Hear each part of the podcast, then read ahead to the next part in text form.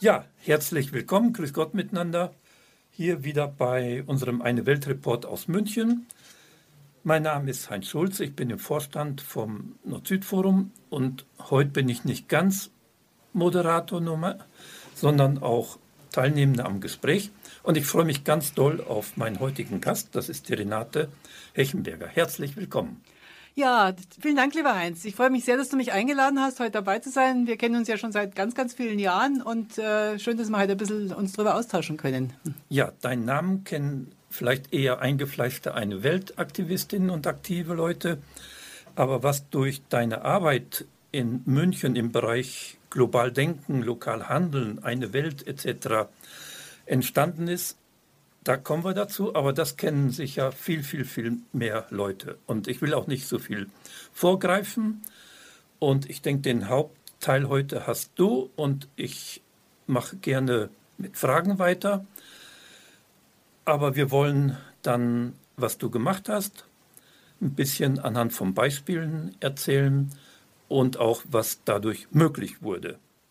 Nur kurz noch die Musik für die heutige Sendung hat was zu tun mit den Ländern, mit denen du im Rahmen deiner Arbeit zu tun hattest. Also Musik aus Lateinamerika, aus Afrika, aus Kiew habe ich jetzt keine gefunden. Und bayerische Musik zu München passend und eine Welt habe ich jetzt auch nicht unbedingt gefunden. Ja, damit alle sich ein bisschen Zeit nehmen. Ein paar Sachen sage ich einfach schon mal, damit wir angewärmt sind quasi. Die Arbeit von dir ist sicher stark verbunden, wenn man also schaut, die Klimapartnerschaft München-Aschaninka fällt mir ein, Städtepartnerschaften München-Harare und München-Kiew und dann natürlich eine enorme Arbeit innerhalb der Stadtverwaltung München und da kommen wir auch dann direkt dazu. Fangen wir also an mit deinem Schwerpunktbereich, der über viele Jahre ja möglich war. Was hast du, was hat die Stadt München mit dem ganzen Bereich Eine Weltarbeit zu tun? Kannst du dich noch erinnern? Ja, es ist schon ganz schön lange her. Ich habe gerade mal zurück überlegt, habe jetzt gerade aufgehört zu arbeiten. Ich gehe jetzt gerade in Altersteilzeit und war also echt ganz lange bei der Stadt München und habe eigentlich fast, ich glaube, die letzten 27 Jahre mehr oder weniger mit dem Eine Weltthema verbracht. Das ging damals los, als ich angefangen habe, im Bürgermeisterbüro zu arbeiten, als persönliche Mitarbeiterin für internationale und für interkulturelle Themen. Genau, das war beim HEP Monat. Genau, oder sogar am Anfang mhm. noch bei der Sabine Jumpy und die ah, war dann ja. nur noch ein halbes mhm. Jahr da und dann kam mhm. der HEP Monatseder. Mhm. Und, und das fiel auch in die Zeit, als in München gerade dieser Konsultationsprozess zur Agenda 21 gestartet hat wo wir in verschiedenen Themenbereichen und Fachforen uns mit der Zivilgesellschaft zusammen eigentlich ausgetauscht haben, wie München nachhaltig werden muss. Und da gab es ja das eine Fachforum, äh, eine Welt, wo du, Heinz, dann äh, als externer Fachkoordinator auch eingesetzt worden bist, ja. Und da haben wir uns ziemlich regelmäßig eigentlich damals getroffen und da sind ganz viele Projekte und, und Ideen eigentlich daraus entstanden, die bis heute zum Teil wirksam sind oder zum Großteil wirksam mhm. sind und sehr sichtbar sind auch zum Teil. Gucken wir, wir müssen vielleicht noch sagen, Agenda 21 hat also nichts zu tun mit Schröders 2010 Agenda, weil einige Leute dann immer sich wundern, dass das was Besonderes ist. Also das war damals ein ja, großer Schritt vorwärts, wo einfach dann gesehen wurde, dass im Bereich die Welt gerechter zu machen, die Kommunen, die Städte einen wichtigen Beitrag leisten sollen und auch können. Das war vorher immer so ein bisschen abgelehnt worden im Sinn, eine Weltarbeit oder Entwicklungszusammenarbeit ist Bundessache. Und da haben wir also viel zusammen machen können. Ich eher von außen als nichtstädtischer Mitarbeiter, aber du warst am Zentrum der ganzen Entscheidungen dann aktiv immer dabei. Schauen wir uns ein paar Sachen an. Was, war, was fällt dir denn noch ein, was da ganz wichtig ja, war? Ja, ich meine, die Impulse kamen ja alle von euch, also aus der Zivilgesellschaft raus. Die Ideen, was man machen muss mhm. und was man machen kann. Da waren wir als Stadtverwaltung eigentlich ziemlich blank und wir haben aber dann versucht eben, also dann, dann aus dem Bürgermeisterbüro raus, äh, zu schauen, was kann man da in der Stadtverwaltung umsetzen. Was war ein wichtiges Thema? Faire Beschaffung war so eins, wo wir, ja. wo wir glaube ich, intensiv daran gearbeitet haben. Äh, zu der Fragestellung, wie kann die Stadt München als großer Beschaffer, als, als großer Einkäufer ähm, ihre Einkaufspolitik so gestalten, dass sie nachhaltig und fair ist. Ähm, wir haben dann äh, uns relativ bald verständigt, dass wir dieses Thema ausbeuterische Kinderarbeit angehen wollen. Ja. Mhm. Äh, auch deswegen, weil das ein sehr emotionales Thema ist und weil es eigentlich niemanden gegeben hat, der was dagegen sagen konnte. Mhm. Ähm, auf der anderen Seite war es echt eine, eine rechtlich äh, schwierige Geschichte. Also wir haben am Anfang ja massiv gekämpft gegen die Juristen, die alle gesagt haben, ja, äh, die Stadt darf überhaupt nicht irgendwie Sozialkriterien mhm. anwenden ja. bei, bei ihrem Einkauf. Ähm, da spricht EU-Recht dagegen und wir müssen das Billigste nehmen und können nicht schauen, was irgendwo auf der Welt passiert. Das geht uns alles gar nichts an. Also das war ein ziemlicher Kampf. Und mhm. auf der anderen Seite kam dann äh, jetzt, jetzt auch mit eurer Unterstützung, also Unterstützung zivilgesellschaftlicher Akteure, ganz viele Impulse und viele Informationen auch, auch wie es wirklich zugeht ähm, bei der Produktion von bestimmten Sachen und so weiter und so fort. Und was es für Siegel gibt zum Beispiel, die man anwenden kann. Ähm, ähm, es sind auch Initiativen entstanden, ähm, um, um Produkte neu zertifizieren zu lassen und sowas. Und wir haben das sozusagen dann eingespeist in die Verwaltung und haben überlegt, wie können wir das umsetzen bei unserem Einkaufsverhalten dann. Ne? Und da ist diese Kampagne ja entstanden, München gegen ausbeuterische Kinderarbeit, wo wir, glaube ich, deutschlandweit auch ein bisschen der Vorreiter waren, ne? Ja. wo wir die erste deutsche Stadt eigentlich waren, die sich überhaupt mit dem Thema angenommen hat und, und äh, dann einen Stadtratsbeschluss gemacht hat und dann ist auch in die Vergabestellen, die also die städtischen Einkäufe machen, dann auch einfließen haben lassen. Und das ist ein Thema, das uns eigentlich nicht nur zum Thema ausbeuterische Kinderarbeit, aber zum Thema faire Beschaffung insgesamt bis heute sehr intensiv beschäftigt. Ist nicht noch, ne? abgeschlossen. Ne? Ja, ja. Genau, das war also ein, ein, ganz wichtiger Aspekt und ich kann mir noch erinnern, dass also äh, als es dann anfängt, die Diskussion zum äh, insgesamt, der Stadtrat soll zum Beispiel fair einkaufen, dass dann Kolleginnen und Kollegen im Stadtrat dann gesagt haben, sie vertragen den eine Welt-Tee zum Beispiel nicht. Und dann genau. hat man noch diskutieren müssen, ob ihr Tee, Friesentee da wirklich aus, aus Friesland kommt und so. Und zum Thema ausbeuterische Kinderarbeit fand ich auch interessant. Also in der Kinderrechtskonvention steht das ja drin, aber dieser Passus, der ist so kompliziert, dass wir dann einfach gesagt haben, wir nennen das ausbeuterische Kinderarbeit. Und lustig ist, das hört man selbst, oder ich habe es gelesen in offiziellen Bundesinformationen. Äh, auch international. Hat sich auch international, international ja, ja. hat mhm. sich dann eingebürgert. Ja. Und ich denke, das war ein ganz, ganz wichtiger äh, Schritt, um einfach zeigen zu können, dass eine Kommune das machen kann. Die Frage war immer, äh, die Stadt München macht das, aber das muss man einschränken nur im Verwaltungsbereich. Also die Stadt kann nicht allen Bürgern vorschreiben, jetzt müsst ihr nur noch Produkte aus ausbeuterischer Kinderarbeit machen. Welche Bereiche waren denn da angesprochen innerhalb der Stadtverwaltung? Ja, also ähm, es, du, du, hast recht, ich meine, wir konnten ja nur für, die, für den städtischen Einkauf das machen. Das war ja so eine, so eine zweigleisige Geschichte. Also wir haben gesagt, Stadt München versucht das Vorreiter und gutes Beispiel hinzustellen und machen aber gleichzeitig Öffentlichkeitsarbeit. Ähm, um auch eben andere, sowohl jetzt einzelne Verbraucher als auch Firmen und andere Großkonsumenten oder sowas dazu zu bringen, und wir haben, ähm, ähm, das muss man natürlich irgendwie pragmatisch angehen. Mhm. Also die Frage, wie man tatsächlich das umsetzen kann. Und haben uns dann Produkte ausgesucht, bei denen es eine gewisse Möglichkeit gibt, die ja. Produktionswege zu, zu, äh, nachzuvollziehen. Also in erster Linie sind es natürlich die, wo es schon Siegel gibt auch.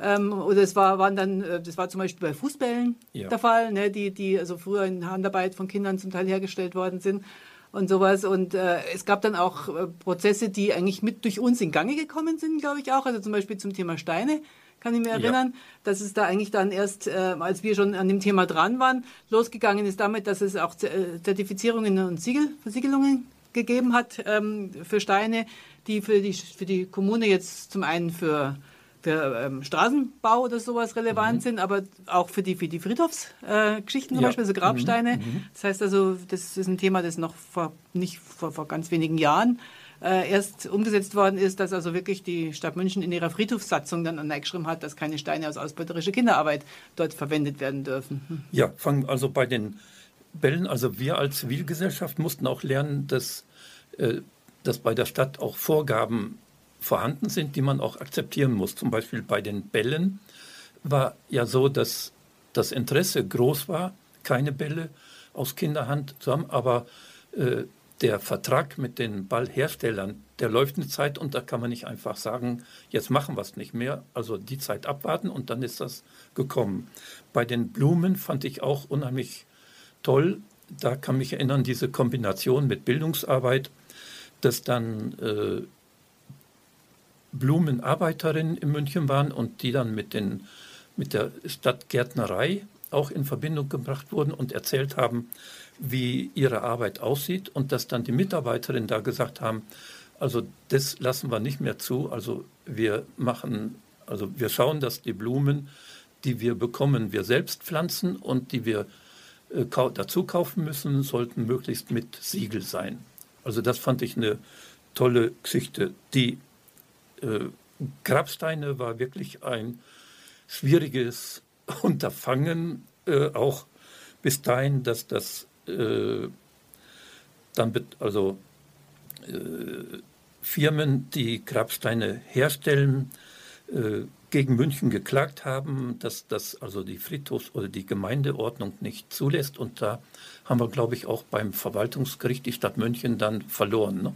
Ähm, ja. ja. aber inzwischen ja. gibt es andere gesetzliche Grundlagen ja, dafür. Ja. aber das hat lange gedauert, bis das, das, hat bis lange, das irgendwie lange gedauert. konnte. Ja. Genau, mhm. das war ein, ein ganz wichtiger Aspekt. Und interessant fand ich auch die, die Möglichkeiten, die du dann immer reingegeben hast als äh, ja, Büro dritte Bürgermeister sozusagen, weil äh, das Büro dritte Bürgermeister kauft ja nicht ein, sondern da ist die Zusammenarbeit wichtig gewesen mit deinen Kolleginnen und Kollegen aus den verschiedenen äh, Referaten. Genau, da hat man ja. natürlich schon ein gewisses Durchsetzungs- äh, ähm, ähm oder keine Durchsetzungsmöglichkeiten, aber zumindest die Möglichkeiten, alle Leute an einen Tisch zu bringen ja. und, und äh, auch, auch durchzusetzen, dass man, dass man sich gemeinsam eine Lösung überlegt. Ja. Da, das ist natürlich, also wir waren da, glaube ich, schon ein bisschen die Türöffner auch in die Verwaltung äh, rein auf jeden Fall dann. Es ist, wie du sagst, also es gibt äh, eine ganze Menge an rechtlichen Vorgaben natürlich, die man beachten muss da. Das ist äh, Vergaberecht ist ein ganz kompliziertes Thema zum Beispiel. Es gibt natürlich auch viele eingefahrene Prozesse Mhm. Ähm, wo, wo die Verwaltung dann erst einmal äh, gut verständlich sagt, ja Mensch, es riecht nach furchtbar viel Arbeit, was ihr da jetzt vorhabt, das können wir nicht alles noch zusätzlich leisten oder sowas.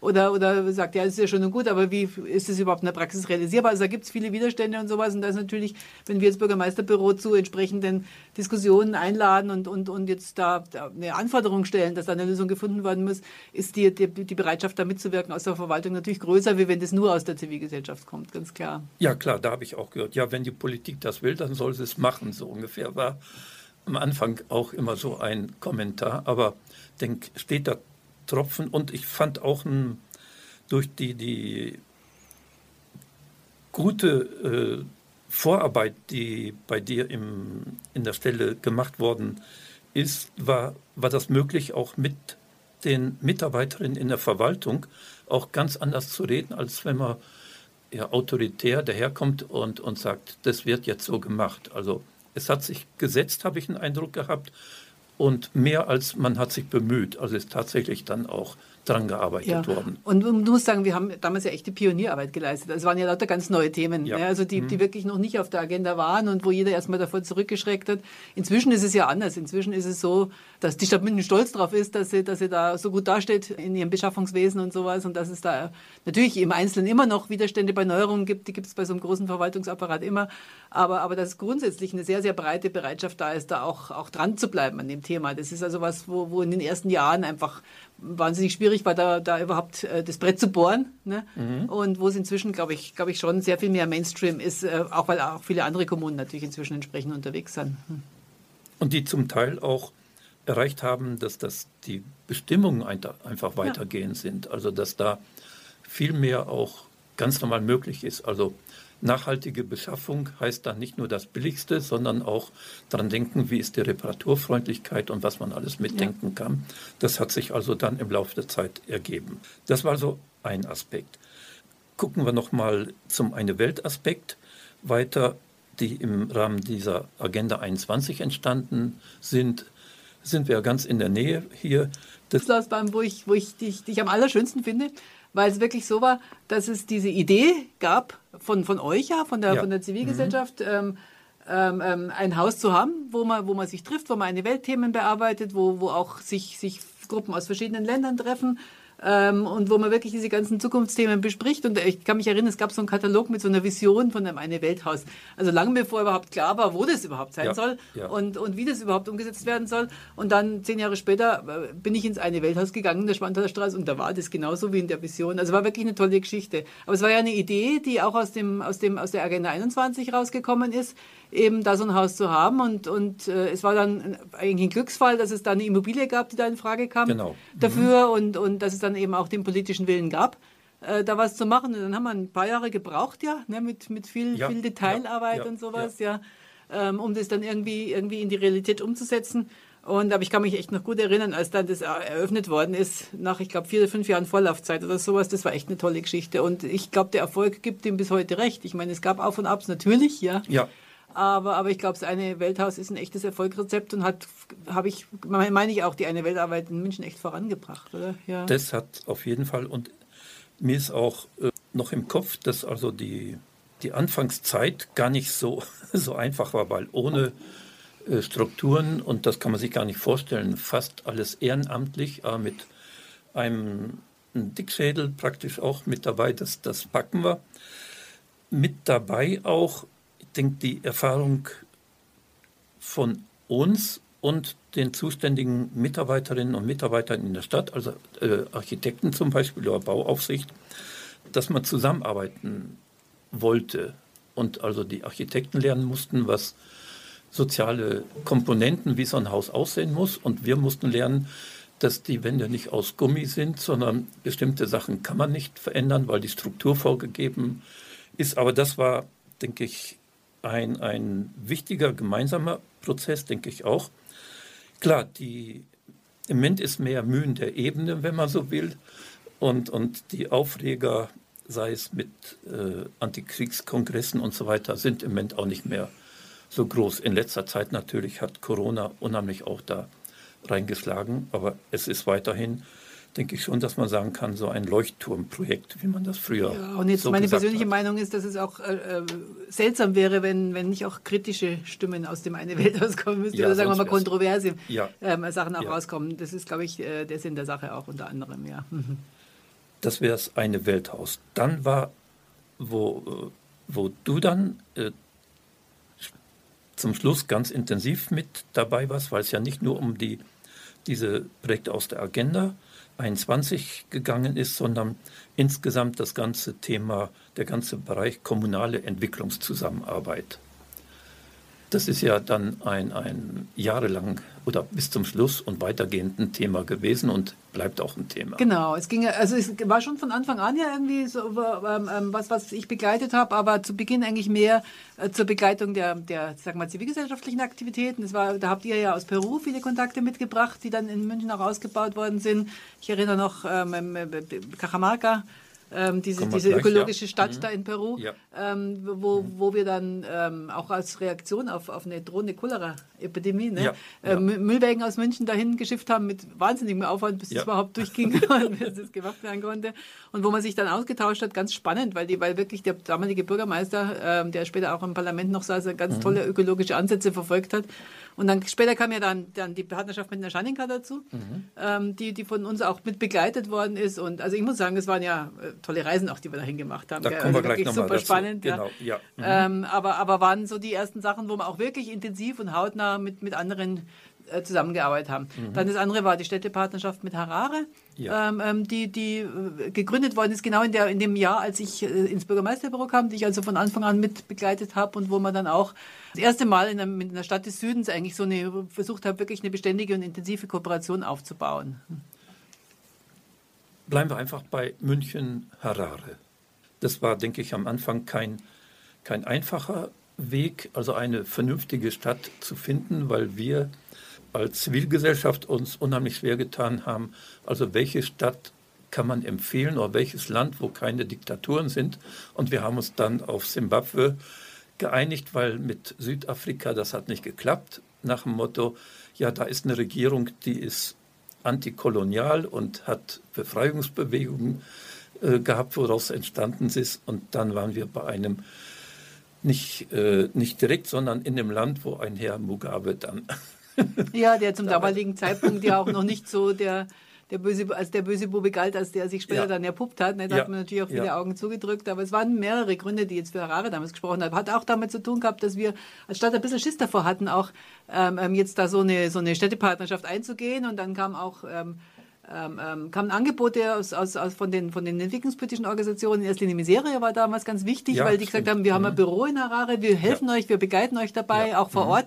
Und das war, war für uns eine super attraktive Geschichte, ähm, wie gesagt, da, da, da, uns die Scheu zu nehmen, dass wir jetzt da so fremdes Terrain mhm. betreten. Hm. Und politische Stiftungen waren auch da, die Ebert-Stiftung, also genau. SPD, glaube ich, da Genau, die, die, die, drei Ebert Adenauer und, und, die, und, die, und die Naumann Stiftung, Stiftung ja. sind vor Ort gewesen und haben uns auch die ja. ganze Zeit eigentlich begleitet und unterstützt. Aber es war dann keine Städte, also es war eine Städtepartnerschaft, nicht mit dem Land, also mit der Hauptstadt Harare. Genau, es ist eigentlich als eine klassische Städtepartnerschaft gewesen.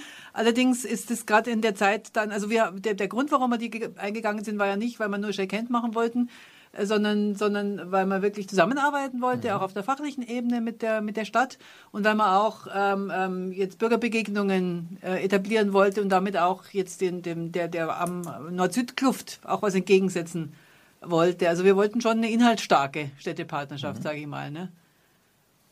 Dabei, also das müssen wir noch mal ein bisschen erklären. Also die, äh, ein, ein Bereich war die äh, partnerschaftliche Zusammenarbeit mit der dortigen Stadtverwaltung und der andere Bereich war mit zivilgesellschaftlichen Gruppen in Harare. Genau. Kannst du das noch ein bisschen genauer erklären? Ja, ich kann vielleicht noch einen dritten mhm. Bereich äh, nennen, der dann irgendwie sich noch dazu entwickelt hat. Wir hatten zwar am Anfang, als wir die Städtepartnerschaft begründet haben, gesagt haben, wir wollen eine Städtepartnerschaft und keine Patenschaft, also keine One-Way-Geschichte. Mhm. Mhm. Ähm, und haben auch unter anderem Zimbabwe und Harare deswegen ausgesucht, weil die damals wirtschaftlich auch relativ, äh, relativ gut da standen mhm. und auch den Eindruck machten, dass es auch wirklich so eine Partnerschaft auf Augenhöhe werden kann.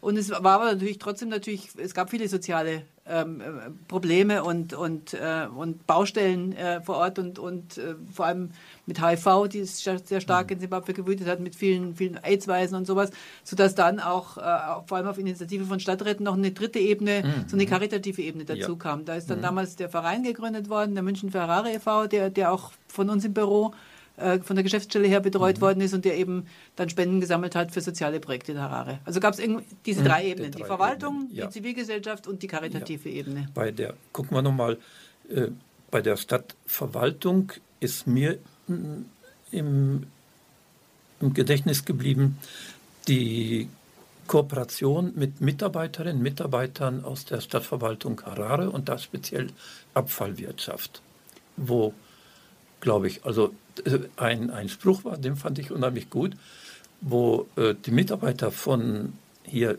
also Abfallwirtschaft und Müllabfuhr gesagt haben, bei uns, wir kennen keine schwarzen, weißen und roten, wir kennen nur Orange als Farbe, also die Farbe der Müllabfuhr. Ja, ja. Und waren, ja, und, und da hat mir gezeigt, also die haben auch privat gewohnt zum Teil. Also das fand ich einen sehr, sehr interessanten Austausch auf städtischer Ebene. Ja, wobei ich meine, der Abfallwirtschaftsbereich ist wirklich einer, der, glaube ich, am beständigsten irgendwie sich durchgezogen hat. Da mhm. sind wir mhm. bis heute unterwegs. Aber es gab mhm. noch viele andere Themen, in denen wir auch intensiver nochmal gearbeitet mhm. haben. Also wir haben im Wasserbereich haben wir auch immer wieder Austausch gehabt. Und in den letzten Jahren, in denen, äh, wo, wo es auch jetzt die Möglichkeit gab, ähm, Bundesfördergelder zu bekommen für richtige Projekte, die ja. man macht. Also mhm. die, die ersten Jahre war der Austausch mehr so auf der ähm, Ebene, da fährt mal ein, ein, Experte dorthin und berät mal für zwei Wochen die Stadt Harare dabei und dann kommt mal jemand hierher äh, und das war's dann. Und in den letzten Jahren, ähm, seit, seit zehn Jahren ungefähr jetzt, gab es auch die Möglichkeit, über Bundesentwicklungsgelder eben so richtige Projekte zu machen, wo man dann auch Investitionssachen in, in Harare umsetzen mhm. konnte. Mhm. Und da haben wir zum Beispiel im, im IT-Bereich gearbeitet, also haben praktisch die Stadtverwaltung Harare dabei unterstützt, ihre IT ähm, aufzustellen und, und, und dort entsprechend umzusetzen. Ähm, wir haben ein Projekt gemacht zum Thema Geoinformationssysteme, wo wir bei der Stadtplanung und bei der, bei der Grundstücksverwaltung ähm, die Stadt unterstützt haben. Ähm, also das sind so Bereiche, in denen wir mit der, mit der Verwaltung zusammengearbeitet haben in den letzten Jahren. Oder was ich auch total spannend fand, wir haben einen Stadtratsaustausch etabliert, mhm. ähm, auch nicht so sehr als Shake-Hand-Termin, also, äh, sondern, sondern wirklich, um sich über die Arbeit eines Stadtrats auszutauschen. Das hat ein bisschen den Hintergrund gehabt, dass, dass in Simbabwe damals, als wir das etabliert haben, das erste Mal es eine Oppositionspartei war, gab, die auch die Mehrheit im Stadtrat hatte, eine demokratisch orientierte Oppositionspartei, oder nicht, nicht mehr Oppositionspartei, eine Partei, die demokratisch orientiert war, wo aber im Prinzip dann ähm, lauter, lauter unerfahrene Leute im Stadtrat saßen, weil einfach vorher diese Partei dort nicht vertreten war. Und, und da war die Idee, jetzt diesen, diesen noch unerfahrenen Leuten einfach die zu unterstützen bei ihrer Arbeit. Mhm. Äh, und dann gab es einen Austausch zur Frage, was ist eigentlich, was macht eigentlich die Arbeit von einem Stadtrat aus? Was ist das Selbstverständnis? Ähm, wie arbeite ich mit der Bevölkerung zusammen? Wie organisiere ich meine Stadtratsarbeit? Äh, wie, wie kann ich diesen Wulst an Informationen, den ich aus der Verwaltung bekomme, irgendwie handeln? Wie, wie äh, mache ich meine Kontrollfunktion gegenüber der Verwaltung geltend? Also lauter solche Fragen. Wie mache ich eine Haushaltsaufstellung? Also das, das in, in mehreren Jahren gab es immer wieder Austausch ähm, zwischen den Stadträten wo wir solche Fragen diskutiert haben. Auch die waren zum Beispiel zum Teil so, dass, dass Stadträte aus Harare dann bei den Stadträten in München mhm. gewohnt haben, mhm. dass sie dann auch sozusagen als Tandem für zwei Wochen unterwegs waren und, und die Gäste aus Harare dann ähm, die Münchner Stadträte und Stadträte begleitet haben bei ihrem täglichen Geschäft, in den Fraktionssitzungen, auf der Bürgerversammlung und so weiter und so fort. Also es waren unheimlich intensive Begegnungen ja. zum Teil und auch, finde ich, total sinnvoll, auch im Hinblick auf Demokratieförderung. Hm. Und ein wichtiger Teil war dann auch oder wurde immer mehr Menschenrechtsarbeit und wo da ja auch zivilgesellschaftlicher Austausch war, also Gruppen von hier, die dann sich mit dem Thema dann in Harare beschäftigt haben und das wurde in der Laufe der Zeit dann immer wichtigeres Thema. Genau. Es hat, hat auch ein bisschen damit zu tun gehabt, dass es äh, dann, als, als in Simbabwe äh, sich herausgestellt hat, was Mugabe für einer ist und als die Menschenrechtsverletzungen dann auch sehr stark zugenommen haben und als dann zum Teil auch der, der Stadtrat von Harare einfach suspendiert worden ist ja. und der Bürgermeister und es keine Nachwahlen gab, ähm, da, da gab es dann äh, mehrere Phasen, wo dann ähm, der Münchner Stadtrat entschieden hat, dass wir auf der Verwaltungsebene äh, mit der Stadt nicht mehr zusammenarbeiten, aber dass wir die Städtepartnerschaft nicht komplett aufkündigen wollen, sondern deutliche Signale setzen wollen, dass man mit der Zivilgesellschaft trotzdem arbeiten möchte. Und das waren dann die Zeiten, wo dann ähm, wir als Stadt München auch gesagt haben, ja, wenn, wenn jetzt da es Menschenrechtsarbeit gibt, wenn es zivilgesellschaftliche Akteure gibt, die sich austauschen wollen, dann wird es von uns auch unterstützt. Also ansonsten ist es ja eher so eine, so eine Arbeit gewesen, die über das Nord-Süd-Forum äh, und die entsprechenden ja. Organisationen in Harare gelaufen ist. Aber äh, gerade in den Phasen, wo dann eben die Verwaltungsarbeit brach gelegen ist, ähm, ist es auch von München unterstützt worden. Ich erinnere mich, weiß nicht, du kannst dich sicher auch erinnern, an diese tolle Konferenz, ich glaube, wann war die, 2002 oder sowas, wo, wo äh, zivilgesellschaftliche Akteure aus Harare und aus Kiew da waren und mhm. Kiew hat ja auch so, so diese Geschichte mit Maidan und sowas, ne, hat ja auch also so, so eine sehr mutige Zivilgesellschaft auch, und wo, wo man sich da ausgetauscht hat, da, darüber, mhm. wie man jetzt auf der kommunalen Ebene auch, auch arbeiten kann und sowas. Also das war so, so ein Beispiel davon, also wo die, wie die Stadt München dann so, so, sowas unterstützt hat. Ja, ich denke, das sind Beispiele auch, dass es um eine Partnerschaft geht und nicht um besser Wessi München Sachen dahin zu transportieren, weil das immer so äh, ja, Anfragen sind an so eine Städtepartnerschaft äh, ob man da nicht überheblich ist. Das denke ich von München nicht. Ausblickmäßig, wie sieht es im Moment aus? Mit Harare? Ähm, ja, wie sieht es aus? also wir sind, wir arbeiten zusammen mit der Stadtverwaltung jetzt seit längerem wieder. Ähm, ähm, äh, Im Moment ist ein Schwerpunkt das Thema Klimaschutz, Klimawandel und vor allem mhm. Verkehr. Ähm, ähm, Harare hat ähm, jetzt irgendwie ein bisschen inspiriert durch, durch Besuche bei uns auch äh, beschlossen, dass sie den Radverkehr sehr stark aus, mhm. ausbauen wollen, äh, zu, zu Lasten vom Autoverkehr, der da einfach ein Riesenproblem ist und überhand nimmt. Also da arbeiten wir zusammen. Es ist politisch immer noch nicht einfach. Ähm, ähm, es ist zwar nicht mehr so, so leicht schwarz und weiß zu unterscheiden, also nicht im ethnischen Sinn, sondern im gut und böse Sinn, im ja, politischen ja. Sinn, genau. Mhm ähm, weil auch die Oppositionsparteien sehr zerflettert sind und zum Teil auch untergraben sind von, von, von anderen, weil auch dort Korruption läuft. Also es ist nicht einfach. Also, ähm, und man versucht einfach dann die Akteure zu identifizieren und zu finden, mit denen man gut arbeiten kann. Wir versuchen auch immer zivilgesellschaftliche Partner mit ins Boot zu holen, wenn wir, wenn wir Projekte machen mit der Stadtverwaltung ähm, weil man dann auch so ein Korrektiv hat ein bisschen und auch jemanden hat, der vor Ort dann auch, auch aufpasst ein bisschen, dass jetzt da irgendwie Gelder, die fließen zum Beispiel, nicht falsch verwendet werden oder sowas. Ähm, aber es geht schon. Also es läuft, wir sind im Kontakt mit Harare und, und es läuft gut weiter. Ich habe auch Gott sei Dank eine Nachfolgerin jetzt bei mir im Büro, die selber ein paar Jahre in Harare schon gelebt hat mhm. und das die Stadt gut kennt, die also jetzt da auch direkt übernehmen kann, weil ich habe dadurch, dass ich wirklich von Anfang an die Städtepartnerschaft betreut habe, war ich natürlich schon diejenige in der Stadt München, glaube ich, die so die, das Hauptwissen hatte Klar, zur Städtepartnerschaft. Aber da bin ich jetzt ganz beruhigt, dass mit meiner Nachfolgerin mhm. da das gut weitergeführt werden kann. Dann bleiben wir einfach im großartigen Kontinent Afrika und gehen Schritte weiter nach unten nach Südafrika. Mhm. Werden Sie Mitglied im LoRa Förderverein oder spenden Sie uns. Informationen und Beitrittsformulare gibt's unter www.lora924.de oder rufen Sie uns an unter der Telefonnummer 480 2851. Noch einmal 480 2851. Da ist die Stadt München auch aktiv geworden und in Sachen Klima. Stimmt das? Genau, so? genau, mhm. richtig. Da haben wir vor, vor, weiß gar nicht mehr, wie lange es ist, ja, ja zehn Jahre gut. Zehn, so, äh, genau, ja. ja. Mhm. Ähm, beschlossen, dass wir mit Kapstadt arbeiten wollen. Mhm. Ähm, das hat ein bisschen den Hintergrund, den, dass das ähm, es eine, eine, Partnerschaft zwischen dem Freistaat Bayern und, und der Region Western Cape ist, wo Kapstadt genau. die Hauptstadt mhm. ist. Und da sind immer wieder auch Besucher aus Kapstadt in Bayern gewesen und auch in München gewesen. Und da haben sich die Umweltleute getroffen aus München und aus mhm. Kapstadt und haben festgestellt, dass man sich sehr gut versteht und viele Ähnlichkeiten hat und sehr beide sehr ambitionierte Ansprüche, was Klimaschutz anbelangt und, und haben dann beschlossen, dass wir zusammenarbeiten wollen und haben dann an einem Programm teilgenommen, das vom Bundesentwicklungsministerium aufgelegt wird, das heißt Münchens, äh, das heißt äh, kommunale Klimapartnerschaften, genau. mhm. äh, wo man also dabei unterstützt wird, gemeinsame Handlungsprogramme zu entwickeln und dann auch umzusetzen. Und da sind wir jetzt eigentlich seitdem unterwegs miteinander und haben also auch das Thema Verkehr, Radverkehr, öffentlicher Nahverkehr als, als Thema gehabt. Wir haben ähm, Energie, Energieeffizienz ähm, ähm, ähm, diskutiert. Es gibt in München das Bauzentrum, wo so Energieberatungen ist. Und in Kapstadt sollte was Ähnliches aufgebaut werden, wo man sich fachlich ausgetauscht hat, wie das aufgebaut und werden kann und funktionieren kann. Das Thema nachhaltige Lebensstile war eins, was wir mit Kapstadt zusammen bearbeitet haben. Also das ist eine sehr spannende Geschichte auch. Ähm, manche haben uns zwar gesagt, ist das eine richtige Entwicklungszusammenarbeit? Kapstadt ist ja fast europäisch. Ähm, aber es ist, wenn man genau hinschaut, ist es nicht ganz so. Ich meine, Kapstadt hat drei Millionen Einwohner und nur, ich glaube, 200.000 leben in der europäischen Innenstadt. Der Rest sind, sind die Townships Township. rundherum, ja, ähm, ja. die wirklich zum Teil unter sehr prekären Verhältnissen leben. Und, und die Stadtverwaltung Kapstadt ist schon sehr fit und ambitioniert, aber auch jetzt materiell nicht in der Lage, das alles umzusetzen.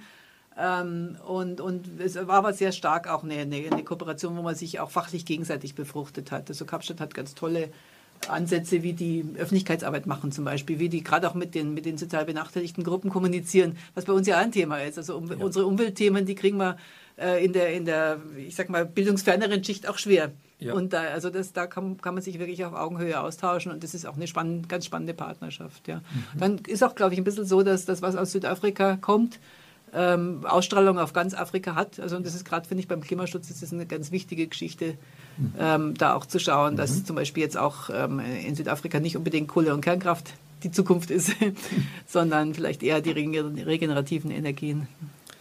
Und dann war München auch, hat gemeint, das reicht noch nicht, sondern man muss auch Nordafrika sich nochmal genauer anschauen und da dann auch speziell die Idee mit dem Frühling den es ja dann doch nicht so gegeben hat.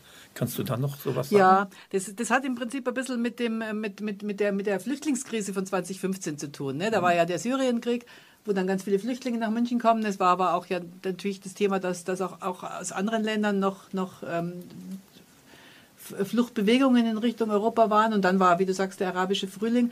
Und es war der politische Wille in München, dass man, dass man ich sag mal, entwicklungspolitisch reagiert auch auf, auf, auf, auf, auf dieses Thema. Also wir haben das dann als, als Schwerpunkt Flucht und Entwicklung genannt und die, die Überlegung war, wie kann man in unserem Engagement, in unserem entwicklungspolitischen Engagement das Fluchtthema auch, auch berücksichtigen. Und da war so ein Punkt, okay, wir arbeiten mit, mit anderen Kommunen zusammen, die selber sehr viele Flüchtlinge aufgenommen haben ähm, und unterstützen die dabei. Da haben wir vor allem die Anrainerstaaten rund um Syrien angeschaut und haben jetzt eine Kooperation mit, einem, mit einer Stadt in Jordanien mhm. an, der, an der syrischen Grenze, äh, die seit einigen Jahren läuft wo wir sie dabei unterstützen, vor allem im Bereich berufliche Bildung für, für Flüchtlinge, also für geflüchtete Syrer, aber auch für, für einheimische Frauen vor allem. Ähm, und wir haben aber auch ähm, ähm, Tunesien ins Blickfeld genommen, ähm, im Hinblick auf den arabischen Frühling, im Hinblick schon ähm, im Hinblick auf diese Fluchtgeschichte. Und sagen, wir, wir, müssen eigentlich schauen, dass sich die Länder stabilisieren, die jetzt da gute Ansätze haben. Und Tunesien, wie du sagst, war ja, hat ja ganz spannenden ähm, spannende Entwicklung durchgemacht jetzt direkt nach dem arabischen Frühling und ist immer noch spannend, denke ich, selbst wenn es einige Dämpfer gab inzwischen. Und wir sind mit einer kleinen Stadt im Süden von Tunesien ähm, unterwegs, die uns gut gefallen hat, weil die sehr starken Anspruch hat, jetzt ähm, wirklich eine, eine basisdemokratische Ansätze zu haben und, und ähm, mit den Bürgern zusammenzuarbeiten bei, bei den Entscheidungen, die die Kommune dort umsetzt. Ähm, und haben also da in der ersten Phase, die Stadt Kasserin heißt sie, dabei unterstützt, dass äh, so Bürgerbeteiligungsverfahren ja. mhm. einführen. Ganz konkretes Beispiel war so ein Platz, der dann neu gestaltet werden sollte und wo wirklich mit umfangreichen äh, Workshops mit, äh, mit allen Beteiligten dann die Bürger selbst mitbestimmen konnten, was mit diesem Platz geschehen soll. Es ist jetzt eine ganz tolle Begegnungsstätte dort mhm. geworden. Und ein neuer, neues Thema, was wir jetzt angehen werden, auf Wunsch von Kasserin, ist der Bereich Abfallwirtschaft, auch wieder mit intensiver Bürgerbeteiligung. Lora München, das freie Radio. Sendet montags bis donnerstags von 16 bis 24 und freitags von 16 bis 21 Uhr. Zu hören auf der UKW-Frequenz 92.4, montags bis freitags täglich 21 Stunden auf DAB Plus und rund um die Uhr als Stream und Podcast. Wenn wir beim Thema äh, Flucht nochmal bleiben, das ist ja leider aktuell ganz stark und da würde ich nochmal kurz auf die Städtepartnerschaft mit Kiew in der Ukraine nochmal fragen. Das war ja lange Zeit eher eine sehr ruhige Sache und ich denke auch, ist gar nicht so in deinem Arbeitsfeld gewesen, sondern im Direktorium, oder? Nee, nee, kann, man, kann man gar nicht so ah, sagen. Ah, ähm, mhm. also, okay, also ich habe Kiew nicht so intensiv betreut wie Harare, weil Harare mhm. wirklich was ist, was aus unserem Büro raus jetzt von Anfang an äh, entstanden ist und Kiew gibt es schon einige Jahre länger. Und, und es gab äh, immer einiges an Kooperationen, die von verschiedenen äh, Referaten betreut wurden. Zum Beispiel ähm, ähm, Lehrer-Schüler-Austausch war was, was lange Zeit ähm, da war. Ähm, dann dann gab es immer lange eine Kooperation ähm, wo es darum ging, äh, ukrainische Zwangsarbeiter, die während des Kriegs in München waren, ähm, zu, zu, zu unterstützen, auch nach München einzuladen zum Teil oder auch jetzt vor Ort zu unterstützen. Das ist auch so ein, so ein Altenpflegedienst, ist dann damals in Kiew gegründet worden. Also es waren so Beispiele, die damals mhm. gelaufen sind. Wir sind dann intensiver eingestiegen, ähm, ähm, als es eben auch dann die Möglichkeit gab, konkrete Kooperationsprojekte äh, zu machen und finanziert zu bekommen ähm, und haben da auch einige Projekte mit Kiew zusammen umgesetzt. Ähm, da ging es bei einem Projekt ging's um HIV. Ähm, Ukraine mhm. hat auch ein sehr, sehr, also europaweit den höchsten HIV-Anteil gehabt und das war dann ein, ein Austausch sowohl äh, ähm, auf der Ebene Sozialarbeit, der soziale Arbeit, als auch auf der medizinischen Ebene ähm, zum, zum Umgang ähm, mit, mit äh, betroffenen Zielgruppen, äh, mit HIV-Prävention, war so ein dreijähriges Projekt, das sehr, sehr spannend war und wo auch die Münchner zivilgesellschaftlichen Gruppen sehr stark eingebunden waren, die Münchner AIDS-Hilfe und so weiter und so fort. Ähm, und ein weiteres Projekt, was wir mit Kiew gemacht haben, war zum Thema Energieeffizienz ähm, auch. Da ist eine Energieagentur in, in, in Kiew eingerichtet worden zur Beratung für die ähm, ähm, für, die, für die Bauherren oder für die Bevölkerung auch. Ähm, das Energiethema war damals schon, vor einigen Jahren schon, schon ein politisches Thema, äh, eben wegen der Abhängigkeit von, von, von, von Russland vom, in, im Energiesektor. Und man sieht ja heute, wie ja. brenzlig und wie äh, dramatisch das wirklich ist. Ich meine, jetzt die Situation ist natürlich echt schlimm. Wir sind im Kontakt mit, mit der Stadt Kiew auch. Und äh, es war ja in den Zeitungen zu lesen, dass, dass, dass auch äh, eine ganze Menge Hilfslieferungen hingegangen sind. Ähm, und ich gehe davon aus, dass wenn es jetzt, wenn es möglich ist, nach Kiew wieder zu gehen, dass wir auch äh, zusammenarbeiten werden, jetzt wieder Aufbau zu leisten, wenn man dann wieder arbeiten kann in der Ukraine. Also das, ist, das Verhältnis ist schon da und ist schon mhm. eng, aber es ist natürlich, es ist nicht eine Städtepartnerschaft, die sehr stark von uns begleitet ja. wurde, sondern die einfach ähm, äh, gewachsen schon ist. Ne? Ja. Mhm. ja, jetzt machen wir da einen großen Sprung nochmal nach Lateinamerika, weil auch da warst du unterwegs in Sachen eine Welt, die sozusagen äh, die Anfänge hast du schon geschildert, um, um wo wir das tatsächlich mal gemacht haben, ein Müllfahrzeug in die Provinz oder in die Regionalhauptstadt Cajamarca zu schicken. Aber andere, was dann länger jetzt weitergelaufen ist, ist die Klimakooperation mit dem indigenen Volk der Aschaninka im Regenwald. Aus deiner Sicht, was war da hervorragend oder was ist dir im Kopf geblieben? Ah, ich, also ich finde, das Projekt ist bis heute einfach ein super tolles Projekt, muss ich ganz ehrlich sagen, dass das eigentlich genauso ist, wie es sein sollte. Ähm, es, es, wird ja sehr stark, äh, also es, es äh, ist in den Anfängen ist es von unserem Büro mit unterstützt worden äh, und Heinz, da war, war, warst du und die Trude ja auch ganz treibende Kräfte dabei, dass es überhaupt zustande kam.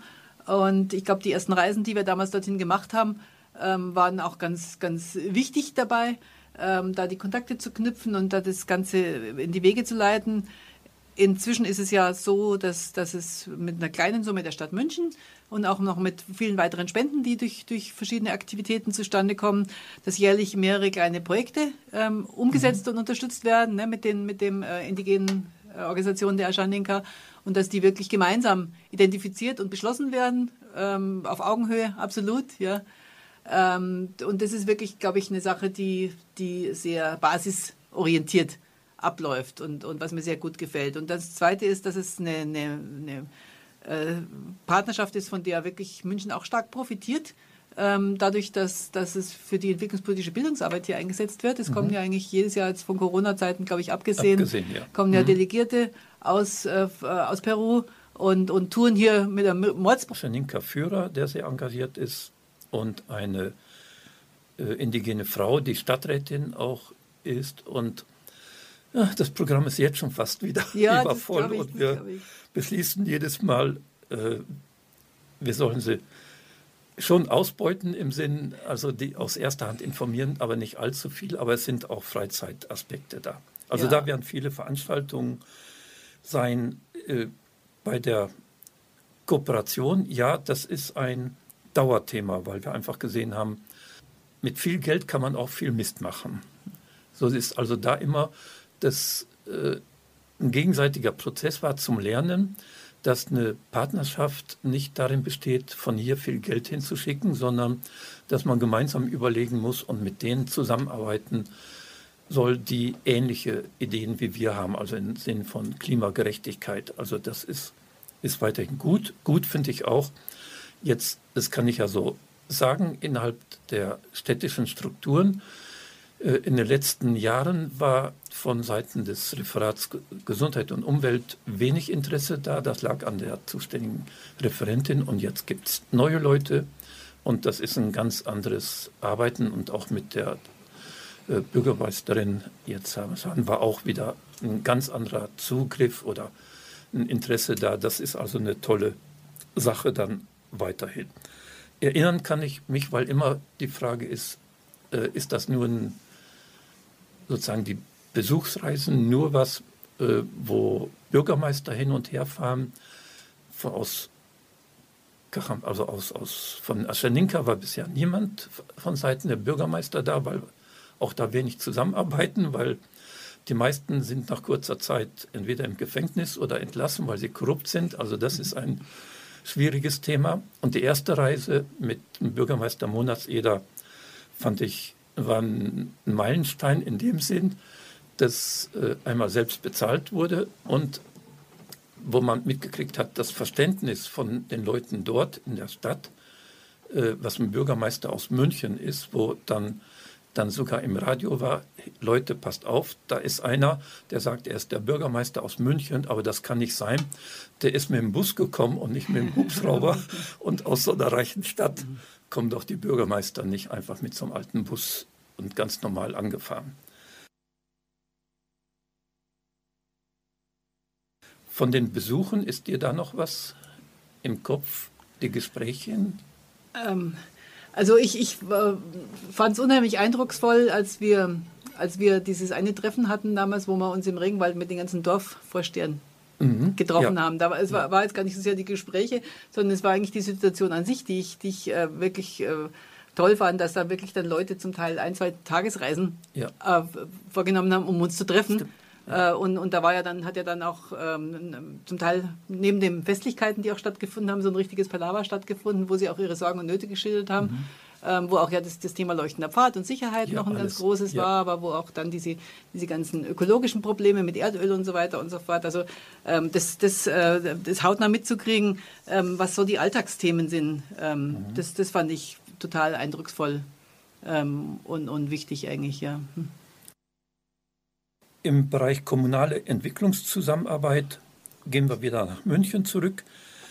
Da wäre einfach noch mal kurz darüber zu sprechen, die Kongresse und Fachtagungen, die auch von dir organisiert oder mitorganisiert worden sind. Ja, ja, das fand ich äh, eine wichtige Geschichte. Also ähm, wir hatten ja zusammen mit dem Nord-Süd-Forum eigentlich äh, diese Veranstaltungen immer gemacht ne, und hatten eine Zeit lang mal auch diese regelmäßig abwechselnd ein Jahr eine, eine entwicklungspolitische Börse und ein Jahr eine Fachtagung. Mhm. Diese Börsen, äh, vielleicht der eine oder andere von den Hörern und Hörer erinnert sich auch dran, waren im alten äh, Rathaus äh, eine große Veranstaltung, wo an die 100 Aussteller da waren, äh, die äh, im eine Weltbereich in München unterwegs sind ähm, und die sich und ihre Arbeit präsentiert haben.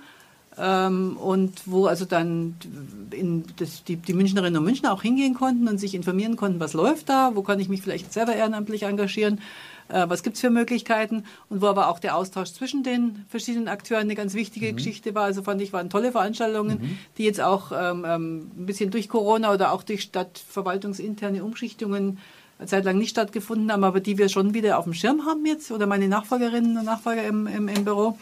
Ähm, und das andere waren diese entwicklungspolitischen Fachtagungen, ähm, wo man jetzt nicht als öffentliche Veranstaltung, sondern als Veranstaltungen, wo jetzt äh, München eine Weltakteure äh, dabei waren, wo Stadtverwaltung München ähm, mit Leuten, mit Kolleginnen und Kollegen dabei waren, die im entwicklungspolitischen Kontext zu tun haben, wo wir auch immer wieder ein paar Experten, entwicklungspolitische Experten eingeladen haben und zu bestimmten Themen dann, dann gearbeitet haben. Ich kann mich erinnern, die erste Fachtagung, da hatten wir damals die Qualitätsstandards für äh, Entwicklungszusammenarbeit ja, oder für Projekte der Entwicklungszusammenarbeit ja. entwickelt, mhm. war eine ganz mhm. wichtige Geschichte, ja. finde ich.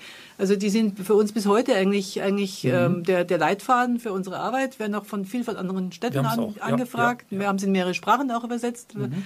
Also das war, war eine ganz wichtige Geschichte und daraus aufbauend eigentlich sind ja so Schwerpunktthemen eigentlich rausgenommen worden, mhm. die man in den Folgejahren dann immer bearbeitet haben. Wir haben ja jetzt auch, auch heuer wieder eine Fachtagung vor, ne? Genau. Ähm, die, die das Thema ähm, ähm, Nachhaltigkeit, äh, Entwicklung und Klimaschutz oder Klimawandel, äh, die, die, die, die drei Themen zusammenbringen wollen. Also eine ganz, ganz zeitaktuelle Sache, finde ich, die im Herbst stattfinden soll. Ich glaube, Anfang Oktober ist der Termin.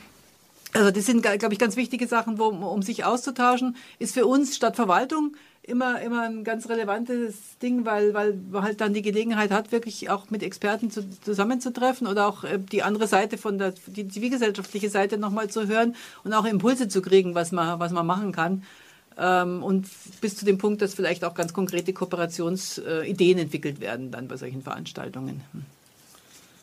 Die Zeit ist vorbei, ja, liebe Mensch, Renate. Das ist also ganz schnell.